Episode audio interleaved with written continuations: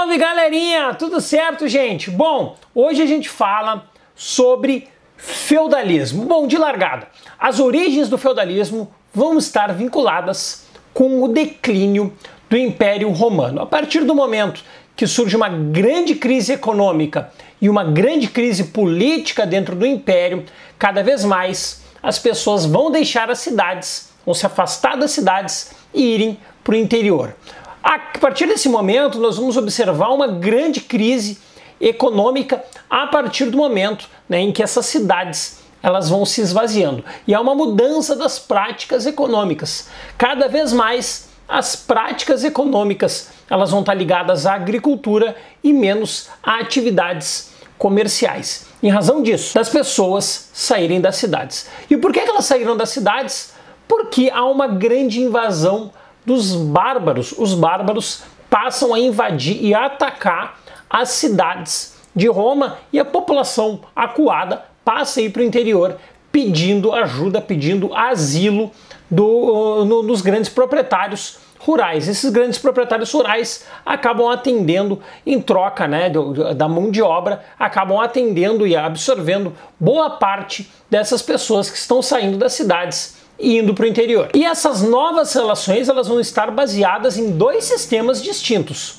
Um é o comitatus e outro é o colonato. Pelo comitatus, que eram a origem dos povos germânicos, ou seja, né, daquela galera que não estava dentro do Império Romano, nós vamos observar pelo comitatus, né, uma relação de fidelidade entre nobres. Ou seja, né, dois nobres, sendo um né, sucerano e outro vassalo, eles entravam em um acordo de proteção mútua. No colonato, o proprietário de terras ele concedia né, a, a sua terra para o trabalho e protegia aqueles que trabalhavam na terra, e em troca, né, a produção ou parte da produção feita por esse, por esse trabalhador é cedida ao proprietário de terras. Então assim, eram essas os dois, eram esses os dois pilares centrais da produção feudal, né? O colonato e o comitatus. Bom, em termos de expansão, nós não, não podemos dizer mais ou menos qual era o tamanho desses feudos, porque eles variavam muito, mas os menores eles tinham entre 120 e 150 hectares, olha só, é bastante coisa, tá galera?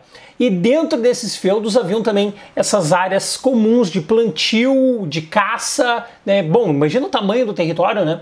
Que eram as áreas, na verdade, comuns, onde uh, uh, poderiam frequentar ali tanto os nobres, né, quanto aquela classe mais baixa ali que nós vamos chamar de servos. A gente já vai explicar um pouquinho como funcionava essa sociedade feudal, porque isso é fundamental também para nós entendermos essas relações dentro do feudalismo. Bem, por volta do ano 1000, nós podemos dizer que existem três classes sociais dentro da sociedade feudal. Essas três seriam, né, seguindo uma linha hierárquica, o primeiro, né, a, a, primeira classe seriam né, dos clérigos, né, seguida ali pelos uh, composta pela Igreja Católica. Em segundo, os nobres e em terceiro, os camponeses. E aí tem aquela velha divisão, né, de que o, a igreja são os que oram, né, os nobres são os que lutam e uh, a base, que são os camponeses, são os que trabalham. Era essa divisão. Ou até na época, teve uma época que, que num, num cursinho pré-vestibular eu fiz para decorar essa divisão e a ordem dela, eu fiz uma musiquinha que era mais ou menos assim: clero nobreza camponês, clero nobreza. Porque assim ficava na, na cabeça do estudante que eram essas as três classes presentes dentro da sociedade feudal. Os, o clero, né, a nobreza e por último, os camponeses, os que oram, os que lutam e os que trabalham. O clero era basicamente ele formado pelos monges, era formado pelos, pelo, pelo próprio Papa, era formado pelos bispos, pelos párocos, enfim, e que tinham como função ali não só ministrar os cultos religiosos, como também fazer os batismos, fazer os casamentos, enfim, fazer na verdade também todo um rito que era exigido inclusive do ponto de vista político, né, já que muitas vezes a Igreja Católica chancelava os ritos políticos, isso é importante, tá, galera? E esse ponto é, é, é, é importante também de definirmos, porque muitos, de, muitos da classe do clero possuíam altas extensões de terra, grandes extensões de terra, e junto com as grandes extensões de terra possuíam milhares, olha só, milhares de camponeses trabalhando nessas extensões de terra. Ou seja, né, tinha ali todo mundo trabalhando, possuíam terras, possuíam uh, camponeses, enfim, tinham tudo, né? Uh, muitos desses, de, desses membros dessa, de, desse clero, dessa elite clerical. É claro também que boa parte deles também se dedicava ao auxílio aos mais necessitados. A Igreja Católica ela, por um lado, ela também cumpriu um, um, papel de certa assistência, entre aspas, assistência social, não tinha essa noção, não tinha esse conceito na época, mas eles cumpriam muito dessa função de auxiliar, de ajudar aqueles que eram os mais necessitados, inclusive com atendimentos médicos, né? Uh, e também de, de, de, de ajudas uh, do ponto de vista uh, da necessidade, às vezes, de, de alimento, enfim, isso também teve bastante presente. E um dos pontos que vão deixar isso muito claro é o fato de que uh, cerca de um terço, cara, um terço das terras, das boas terras dentro da Europa eram pertencentes à Igreja Católica. A Igreja Católica possuía um terço das melhores terras dentro da, da do Ocidente, cara. Pô, os caras eram muito poderosos. E isso vai se consolidar, presta bem atenção, isso vai acontecer também porque, cara, o clero não pode casar. Se o clero não pode casar, ele não deixa heranças. Quem fica com as heranças do clero? A própria igreja. E isso, e também muita doação que eles vão ganhando de, de, de, senhores feudais que querem inclusive garantir o seu lugar do céu, isso acontecia, né? a igreja também aceitava, e isso tudo vai transformar a igreja não só na mais forte do ponto de vista político, mas também do ponto de vista econômico, na mais forte instituição medieval dentro do Ocidente. Cara, isso aí é importante, porque a Igreja Católica, ela também possuía todo um poder de legitimação dessa sociedade. Abaixo da igreja, sem dúvida, nós precisamos falar da nobreza. A nobreza era um grupo né, de, de proprietários de terra, em sua grande maioria, e que tinha também né, a legitimidade de possuir armas. E isso transformava eles né, em uma instituição muito poderosa.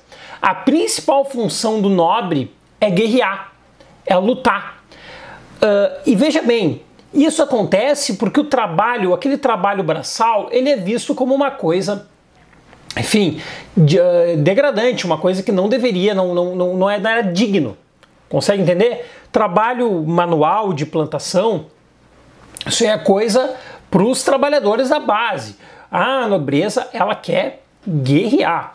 E uma das coisas que, que a nobreza acaba fazendo, com, tendo esse praticamente esse monopólio de armas e tendo os nobres possuindo seus, seus próprios exércitos particulares dentro daquela relação de comitatos, que eu já vou uh, aprofundar um pouco mais como ela acontecia, isso se dava muito né, também dentro da seguinte lógica. O camponês trabalhava, ele garantia ali um, um, sustento, né? Porque a produção do feudo era feita pelo camponês e o camponês era protegido pelo nobre que possuía o seu exército. Entendeu como é que, como é que funcionava isso? O camponês trabalhava dentro da terra do nobre. O nobre dizia: beleza, parte disso é meu. E eu, em troca dessa parte dessa produção, te protejo de guerras e conflitos que eram travadas também por outros nobres. Assim que funcionou essa relação. Outra coisa que era muito comum dentro da nobreza era participar de jogos, participar de disputas, participar de torneios. Isso era muito comum, só que não eram torneios muito pacíficos, tá, galera? Não vai pensar que era futebol, não é? Era, eram torneios tão violentos, às vezes, que deixavam os nobres ou feridos ou, às vezes, até mortos. Mas isso dava também né, uma notoriedade para o nobre vencedor. Em alguns casos, né, inclusive um conseguia aprisionar o outro e só liberava o outro nobre mediante pagamento de resgate, é quase sequestro. Mas isso aí estava dentro do, do, do jogo. Estava dentro das regras dessas disputas, que eram disputas, mas não eram disputas muito pacíficas, muito calmas, não. Dentro da classe dos trabalhadores, nós temos três setores ali, três uh, uh, áreas, vamos dizer assim, entre os trabalhadores. A mais famosa que a gente fala de feudo, sem dúvida, são os servos, mas eles não eram os únicos, porque junto aos servos nós temos os vilões e uma comunidade menor também, que eram os escravos. Bom, vamos começar pelos servos. Os servos, o mais importante uh, para nós definirmos o papel dos servos, que ele, eles eram servos da gleba, servos da terra, ou seja, eles eram praticamente, entre aspas, aprisionados, uh, vinculados né, à sua terra, por isso servo da gleba. E tinham como funções ali arar, semear, colher, plantar, normalmente eram trabalhadores que tinham a função de fazer esse trabalho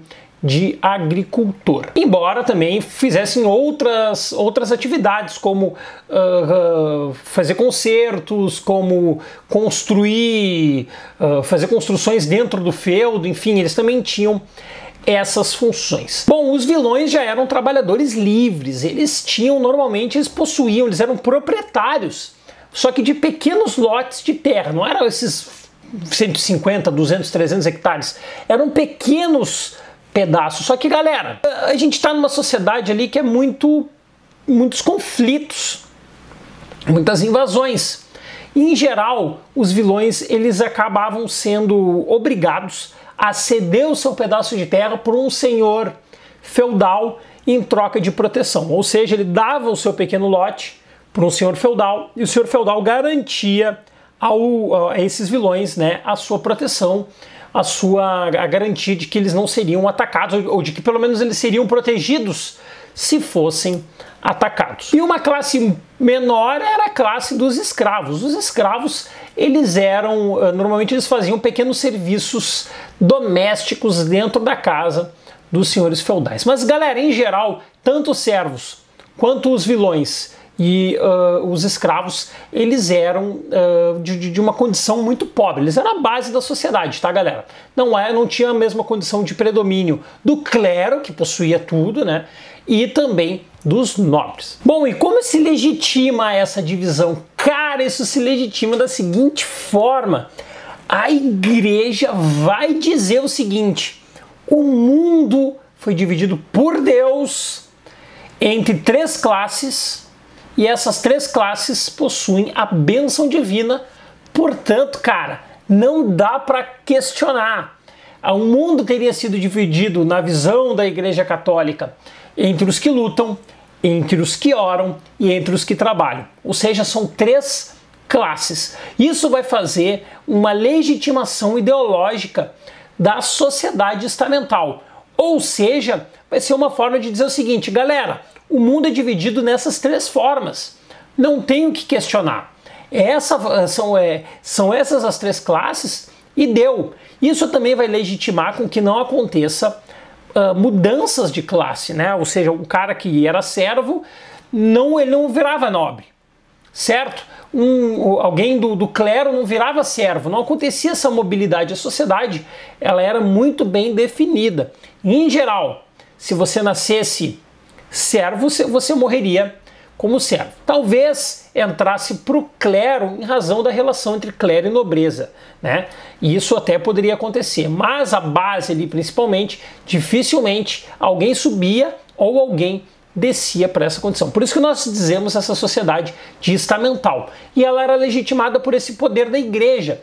Era a igreja católica que definia ideologicamente que a sociedade era assim, porque Deus fez assim, cara. E não dá para questionar. E aí vem toda aquela coisa de que quem tenta questionar tem todo um poder né, do diabo por trás. Isso tudo é utilizado com muita frequência, viu, galera? Para que não acontecesse nenhum tipo de questionamento. Ficou claro isso? Agora nós vamos falar do cara, uns termos chato, cara. Sucerania e vassalagem. Eu sei que é chato, mas a gente vai deixar clarinho para ti, cristalino, tu vai entender de vez o que que era a relação de sucerania e vassalagem. Vou até vou, vou, vou ver se eu acho algo aqui para explicar. Vou pegar ó, duas duas pilhas, tá vendo? Tá aparecendo aqui na câmera? Uma não, não tá, tá desfocado. Bom, mas enfim. A preta é o sucerano, tá claro isso? E a azul é o vassalo. São duas pilhas, certo? Pois então, são dois nobres. Ficou claro isso? Só que esse só que esse cara aqui é o sucerano. Ele é o que tem tecnicamente mais poder e o vassalo é o que está subordinado. Esse cara ele tem mais terras. O que, que ele vai fazer? Ele vai dar terras para o vassalo dele. O vassalo vai ganhar terras de graça? Claro que não, cara. O vassalo ele vai dar, ele vai jurar proteção militar ao sucerano, ou seja, em caso de ataque, esse protege esse. Em troca disso, esse camarada aqui dá terras para esse. Ficou claro? Duas pilhas, cara. Olha só como ficou didático. Esse é o sucerano e esse é o vassalo. Dois nobres como duas pilhas. Ficou claro? Pô, foca, cara. Não focou. Dois nobres como duas pilhas, sendo esse que o cara que possui terras e esse o cara que vai ganhar as terras, mas vai proteger esse aqui em caso de ataque militar. Essa é a base, inclusive, do próprio Comitatus ali, né? Parte dela vai ser isso. A relação de juramento de fidelidade. Porque, cara, tudo, tudo que está garantindo esse apoio aqui é fidelidade, é palavra, velho, é palavra. Isso vai se dar através desse juramento. Juramento em geral, preste bem atenção, dado com a presença de alguém da Igreja Católica, que era quem chancelava essas relações. Lembra que eu falei que a Igreja Católica ela tinha como função também a legitimação de relações políticas? Tá aqui um exemplo. Tá aqui um exemplo. Este é um ponto que, dentre vários, tá, galera? que é um. Só para vocês terem uma ideia, essa relação aqui foi uma relação que, uh, de, uma certa, de uma certa forma, não. Ela estava presente na formação de todo o Império Carolíngio. Eu não vou falar do Império Carolíngio, mas o Império Carolíngio, que foi um grande império uh, uh, liderado ali pelo Carlos Magno, Carlos Magno era rei do Império Carolíngio. Ele foi fazendo isso. Ele foi pegando, eu não tenho mais, tenho uma de pilha aqui, ó. Ele foi pegando, ele era o rei, tá? Ele era o rei. De novo, vou pegar mais pilha aqui para explicar. Ele era o rei. E aí ele precisava controlar um império enorme. Ele foi dando terras. E mais terras. E um monte de terras. E derrubei aqui. E foi dando um monte de terras para a galera. E essa galera começou a proteger o império. Foi assim que ele foi fazendo. Vocês ficam com terras e protegem, beleza? Beleza, ficou claro? Assim que funciona o processo de sucerania e vassalagem. Na tua prova, evidentemente, tu não vai desenhar pilhas, né? Ainda mais pilhas do Carrefour. Né? Bom, enfim. Bom, ficou claro isso, galera? Beleza, agora que ficou claro isso, sabe que tem o sucerano e o vassalo, agora eu preciso te explicar outra coisa. Que nós temos o sucerano e o vassalo. Só que esse vassalo, ele recebia às vezes, muitas vezes, enormes porções de terra. Aí, peraí que eu vou ver se eu tenho mais coisa aqui para exemplificar. Tem uma gavetinha boa, viu, galera?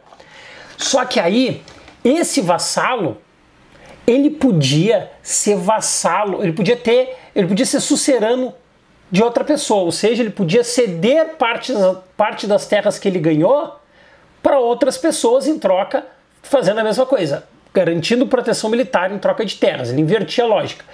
Aí, cara, nós tínhamos essa relação tripla. Mais, mais uma pilha, mais uma pilha. Esse cara é sucerano e esse cara é vassalo. Só que nessa relação, esse vassalo aqui é sucerano desse cara. Agora, agora a tua cabeça explodiu, né, cara?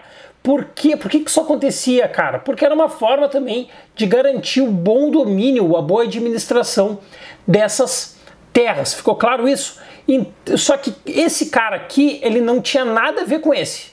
Ele trabalhava nas terras dele, mas ele trabalhava nas terras dele, mas ele devia fidelidade a esse. Ficou claro? Cara, confuso, né? Tua cabeça explodiu, né, cara? Tô vendo aqui a fumaceira que tá fazendo. Porque é assim que funcionava essa relação. Tanto que a gente, inclusive, sempre diz, tem uma frase incrível, quebra-língua pra caramba, que diz o seguinte: o vassalo do meu vassalo não é meu vassalo. Ou seja, o vassalo do meu vassalo não é meu vassalo. Olha só, cara, consegui entender? Era assim que funcionava essa relação. Por isso que a galera, cara, sucedâneo é difícil, mas com pilhas tudo fica mais claro. Bom, em termos de economia feudal, a gente deve dizer que estava baseada na agricultura. Era cultivo ali de grãos, produção de trigo, enfim, era uma economia bastante agrícola. E dentro do feudo, nós tínhamos ali três, atenção, três áreas de cultivo. Nós vamos chamar essas áreas de cultivo de manso, certo? Manso. Era o manso comum, o manso servil e o manso senhorial. E galera, para entender a função de cada um desses mansos é só perceber né, o que, que vem depois da palavra manso. Manso servil era de quem? Dos servos. Óbvio, era onde os servos trabalhavam e ficavam com boa parte daquilo que era produzido. Um pouco ia para o senhor feudal, mas boa parte do que era produzido dentro do manso servil ficava com os servos. Em geral, não eram também as melhores terras. As melhores terras ficavam no manso senhorial. No manso senhorial, tudo que era produzido aí, 100% do que era produzido, era para o senhor feudal. Isso também é importante, tá, galera? Manso servil, boa parte ficava com, os, com o servo. Manso senhorial, tudo fica com o senhor. E tinha um terceiro manso, que era o manso comum. Era uma área, na verdade, onde todos frequentavam.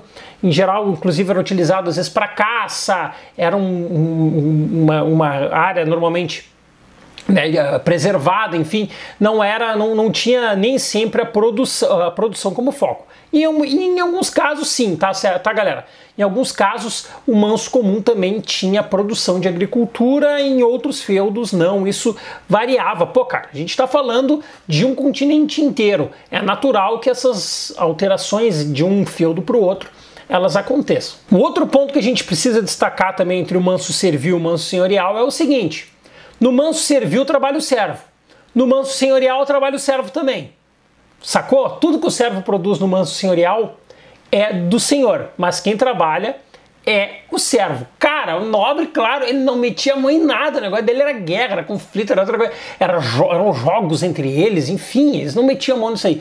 Era o, era o servo, o cara que trabalhava ali. Além disso, outro ponto é que os servos eles pagavam impostos para os senhores feudais. Eram, cara, eram vários impostos, eram vários tipos. Eu vou destacar alguns aqui, mas eram vários. Tinha talha, corvéia, toção de Pedro, que era para a igreja, banalidade, enfim. Todos eles eram taxações dos senhores feudais aos servos em troca da utilização da terra. A corvéia, por exemplo, nada mais era do que a produção na terra do senhor feudal duas vezes por semana, né? Era esse imposto. Enquanto que a talha, ela consistia na entrega da metade, olha só, cara, da metade da produção que o servo tinha na sua terra, metade ele tinha que entregar para o senhor feudal. Já a captação é nada mais era do que o pagamento de um imposto por cabeça. Pô, cara, daqui a pouco o servo ali tinha 7, 8, 9, 10, 12, 15 filhos, fim, né?